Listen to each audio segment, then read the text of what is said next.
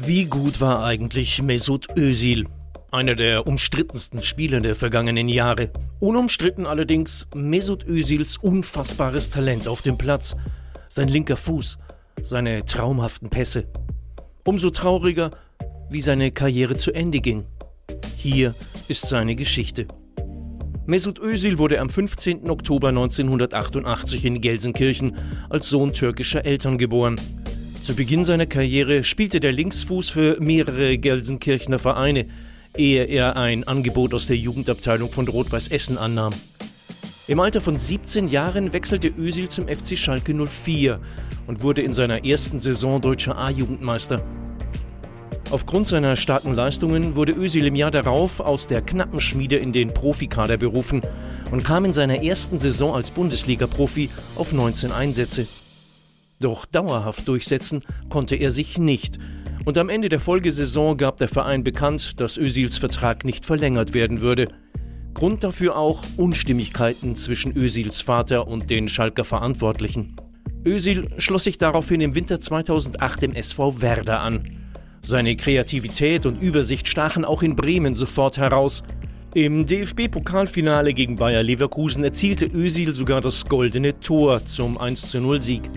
Auch international wurde er ein entscheidender Faktor für das gute Abschneiden der Bremer, die sich erst im Finale des UEFA Cups gegen Schachtjor Donetsk geschlagen geben mussten. In der Saison 2009-10 wurde Özil noch stärker und avancierte zum Weltklasse-Spieler, war erneut bester Vorlagengeber und erzielte dazu noch neun Tore. Nachdem Özil 2009 schon U21 Europameister wurde, folgte bei der Weltmeisterschaft 2010 in Südafrika der Durchbruch in der A-Nationalmannschaft. Der damals 21-Jährige stand stellvertretend für den Aufschwung der Jugend beim DFB. Und im entscheidenden dritten Gruppenspiel gegen Ghana nahm Özil aus der Distanz genau Maß und schoss Deutschland mit dem einzigen Treffer des Spiels sehenswert ins Achtelfinale. Am Ende gewann er mit Deutschland das Spiel um Platz 3 gegen Uruguay. Von da an war Özil nicht mehr wegzudenken aus der Nationalmannschaft. Im Sommer 2010, nach der überragenden WM, wechselte Özil für 15 Millionen Euro Ablöse zu Real Madrid und konnte sich blitzschnell im Star-Ensemble der Königlichen etablieren. Sechs Treffer selbst erzielen und weitere 19 vorbereiten. Zudem gewann Özil mit Real den spanischen Pokal. Zur neuen Saison bekam der Mittelfeldstratege von Trainer José Mourinho die Trikotnummer 10. Allerdings rutschte Özil daraufhin in eine kleine Krise und wurde von Angel Di Maria aus der Startelf verdrängt.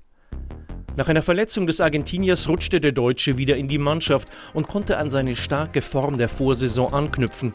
Und Real Madrid holte mit einem neuen Punkte- und Torrekord souverän den spanischen Meistertitel. Nur in der Champions League hatte Özil kein Glück. Zweimal hintereinander schied er mit den Madrilenen im Halbfinale aus. Trotzdem wurde er am Ende der Saison zum ersten Mal ins UEFA Team of the Year gewählt. Kein Wunder. Mesut Özil zählte zu den besten Spielmachern der Welt. Der Linksfuß verfügte über Kreativität und Übersicht wie kaum ein anderer. Immer wieder fand er die Lücken in der Abwehr, um den entscheidenden Pass durchzustecken. Mit dem Ball ein äußerst mannschaftsdienlicher Spieler, was seine vielen Assists bestätigen. Gegen den Ball zeichnet ihn allerdings oft eine gewisse Lustlosigkeit aus. Diese Einstellung sollte ihm in späteren Jahren seiner Karriere zum Verhängnis werden. Özil knackte bei Real zum dritten Mal die Marke von 20 Scorerpunkten und wurde erneut ins UEFA-Team des Jahres berufen obwohl es für Real nur zum zweiten Platz hinter dem überragenden Rivalen FC Barcelona reichte. Nachdem Özil seinen Stammplatz an Isco verloren hatte, entschied sich der Deutsche, Real Madrid nach drei Jahren zu verlassen.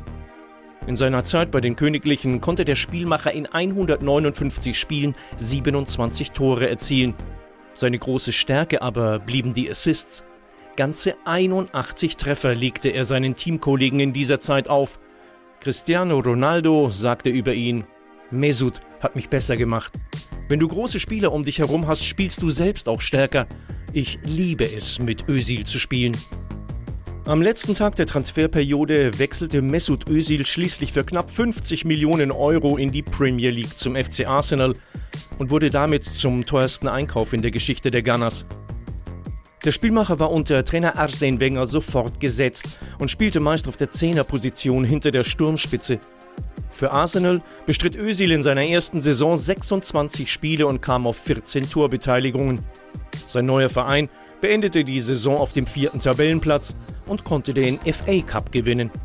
Bei der Weltmeisterschaft 2014 im Achtelfinale gegen Algerien gelang dem Mittelfeldmann in der 119. Minute der Treffer zum 2 zu 0. Auftakt zu einer denkwürdigen K.O.-Phase. Und am Ende krönte sich Deutschland auch dank eines überragenden Mesut Özil zum Weltmeister. Es war der Höhepunkt seiner bis dahin so großartigen Karriere. Doch nach dem WM-Titel fiel der Linksfuß verletzungsbedingt von Oktober bis Januar aus. Trotzdem kam er in der neuen Saison auf neun Torbeteiligungen in 22 Spielen. Die Gunners beendeten die Saison auf einem guten dritten Platz und im FA Cup konnte die Mannschaft von Trainer Arsene Wenger ihren Titel souverän verteidigen. Die folgende Spielzeit war dann Özils beste, rein statistisch gesehen. Der mittlerweile 26-Jährige verhalf dem FC Arsenal mit 25 Scorerpunkten in 35 Spielen zur Vizemeisterschaft. Mit 19 Assists in dieser Premier League-Saison war er mit großem Abstand der beste Vorlagengeber aber danach fiel er mit den Londonern in ein sportliches Loch. Mesut Özil kam in diesem Jahr zwar erneut auf 18 Torbeteiligungen, allerdings verpassten die Gunners zum ersten Mal seit 20 Jahren die Qualifikation für die Champions League. Immerhin konnte Arsenal im FA Cup seine Bilanz als Rekordpokalsieger weiter ausbauen.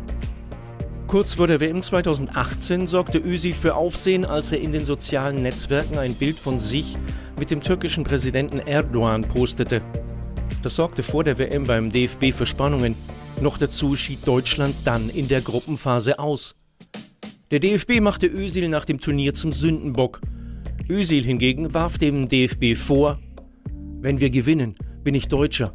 Wenn wir verlieren, bin ich ein Immigrant.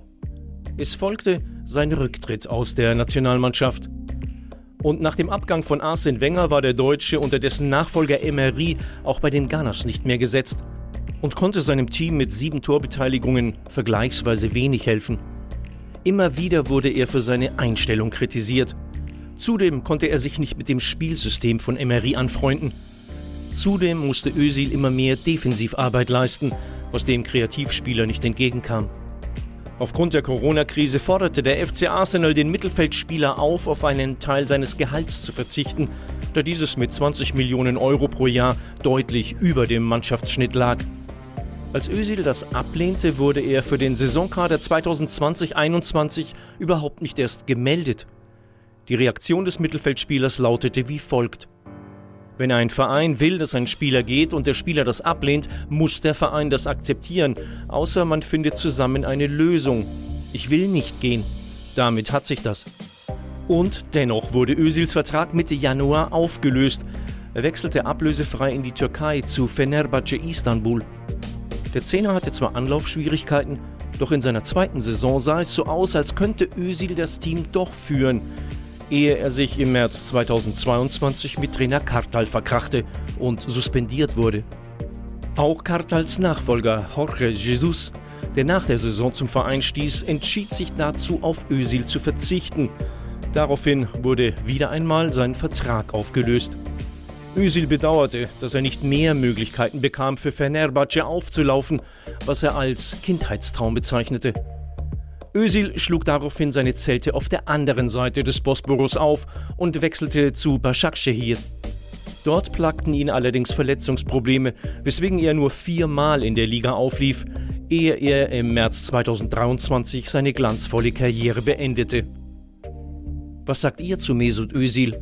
Wie bewertet ihr den Umgang mit ihm bei der WM 2018? War er für euch der beste deutsche Spielmacher aller Zeiten? Schreibt es in die Kommentare.